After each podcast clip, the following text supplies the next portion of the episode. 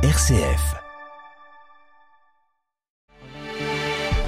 Euh, bonjour Pierruc, bonjour à tous, bienvenue dans vos informations locales. Les titres, une pause dans l'installation des éoliennes, c'est la demande du département de l'Indre. Les autres territoires du centre Val-de-Loire ne sont pas aussi équipés, nous le verrons.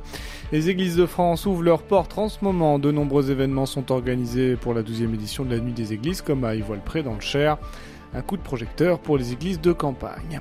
Un site olympique en centre Val-de-Loire pour 2024 et quatre départements qui accueilleront le passage de la flamme. Le parcours a été dévoilé il y a quelques jours. On voit ça en fin de journal. RCF en le journal Guillaume Martin de Guéret. L'Indre compte-t-il trop d'éoliennes? C'est ce que pensent euh, les élus du département qui demandent une nouvelle fois un moratoire sur cette question. Cela avait été le cas en 2020 avec l'ancienne majorité, sans effet. L'Indre compte 130 éoliennes et une cinquantaine en projet contre aucune en Indre-et-Loire et quelques-unes seulement dans le nord du Loir-et-Cher. Explication de cette disparité régionale avec Marc Fleuret, président de l'Indre, au micro du Gossastre. Les critères qui sont euh, pris en compte pour l'implantation d'éoliennes, c'est un, la densité démographique. Donc nous, sur le département de l'Indre, on a une densité sur des secteurs qui est assez faible, même voire très faible. Et puis euh, le nombre d'habitants. Donc euh, ce, qui, ce qui fait que on a pour la plupart des, départements de, la région, les conditions de vent sont, réunies.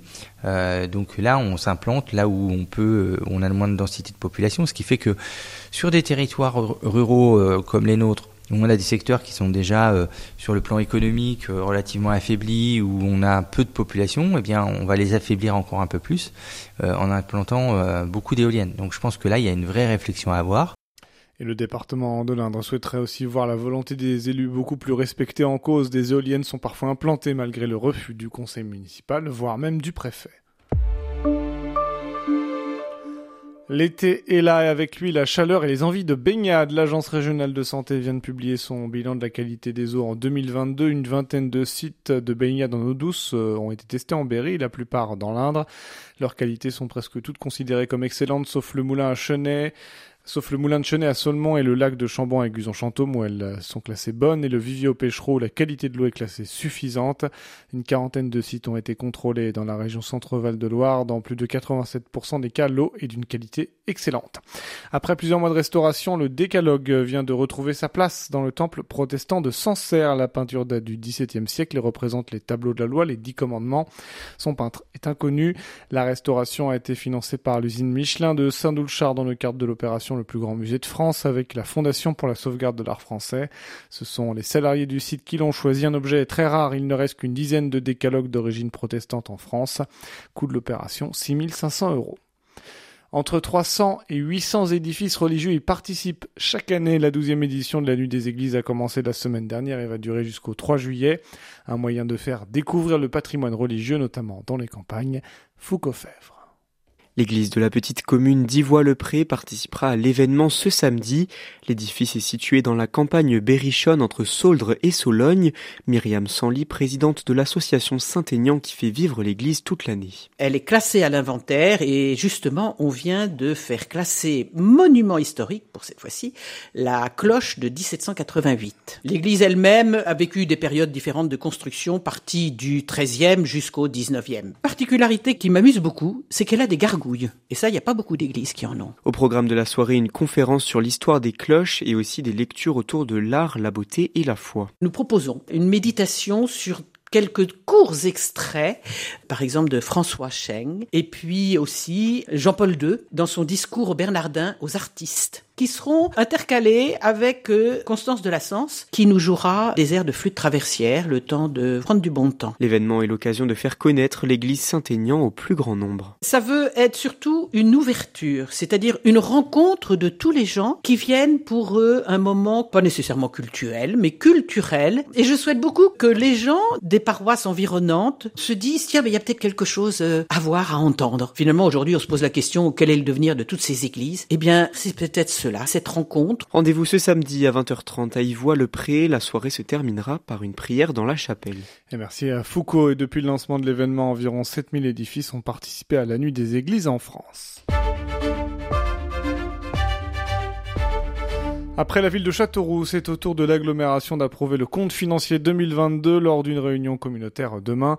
Le résultat présente un excédent de plus de 17 millions d'euros, soit 850 000 de plus que l'an dernier.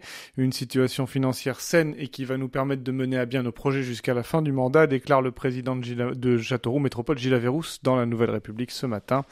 Des finances dopées notamment par les recettes fiscales et les ventes de terrain. L'agglomération possède beaucoup de fonciers en zone industrielle, mais ce n'est rien par rapport aux perspectives de 2024, 14 millions d'euros de ventes sont annoncés. Une piscine qui pèse lourd sur les finances. La piscine d'Aubigny-sur-Ner dans le nord du Cher affiche un déficit de fonctionnement de plus de 450 000 euros. Une facture devenue encore plus salée avec l'inflation. Face à un risque de fermeture, la communauté de communes de Soldres-Sologne a voté pour que toutes les communes du territoire supportent le coût de cet équipement structurant. Le conseil municipal d'Aubigny doit désormais se prononcer en faveur du sujet dans un délai de trois mois. D'après un audit énergétique réalisé en début d'année, des économies de près de 50% seraient réalisables si des travaux étaient réalisés sur l'équipement. L'Indre, l'Eure-et-Loire, le Loir-et-Cher et le Loiret. Dans l'ordre chronologique, voilà les équipements de notre région qui verront passer la flamme olympique l'an prochain. Si pour certains, le débat a eu lieu à cause euh, du tarif pour faire passer à la flamme, le président du département du Loiret, lui, Marc Godet, ne s'est pas posé cette question. On l'écoute. Moi, ça me paraissait, euh, je dirais, naturel que le, le, département ou les départements accueillent la flamme sur tout un parcours qui doit se terminer à Paris. Moi, je trouvais super euh, intéressant cette idée de faire parcourir les territoires, mettre en valeur les territoires. Donc moi, dès le début, hein, quand euh, l'idée de cette, ce parcours sur la France entière, dès que ça a été euh, évoqué par Estanguet, moi suis été dans un des premiers départements à répondre présent.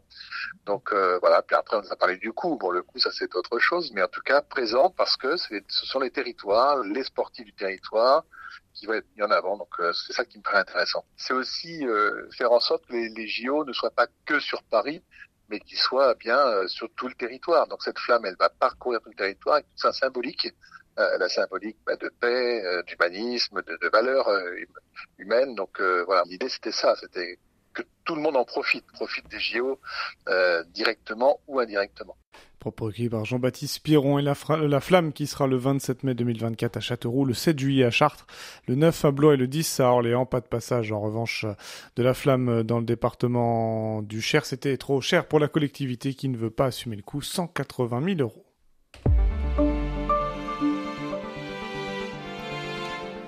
Ils étaient environ 70 supporters de la Berrichonne de Châteauroux à manifester euh, du stade au siège du club hier pour montrer leur colère aux dirigeants et dénoncer la gestion financière du club. La rétrogradation administrative de la Berry euh, en National 2 ne passe pas. Le club a fait appel. Les propriétaires doivent trouver 4 millions d'ici le 30 juin. Le président Patrick Trottignon a échangé avec euh, les supporters qui étaient présents. Julien Alaphilippe sera de retour sur le Tour de France après un an d'absence. L'équipe euh, Quickstep a dévoilé la liste de ses coureurs qui seront sur la colonne book pendant trois semaines. Une course que le double champion du monde connaît bien. Il a porté le maillot jaune pendant 18 jours et a signé six victoires d'étape. Le départ ce sera samedi à Bilbao pour trois semaines de vélo. Une première étape au profil escarpé qui semble bien convenir au profil du berrichon Julien Alaphilippe. Et on termine euh, ce journal avec un coup d'œil à la météo. Grand soleil et ciel bleu prévu ce matin comme ces derniers jours. Quelques nuages en revanche pourraient faire leur apparition dans l'ouest de l'Indre dans l'après-midi, mais il devrait faire beau toute la journée sur nos deux départements. Côté température, eh ben, il fait bon ce matin, 20 degrés à Bourges et 19 à Châteauroux. Le mercure grimpera dans l'après-midi avec euh, des températures qui oscillent entre 25 et 27 degrés sur le Berry. Le thermomètre descendra sous les 20 degrés euh, dans la nuit sur le Cher et sur l'Indre.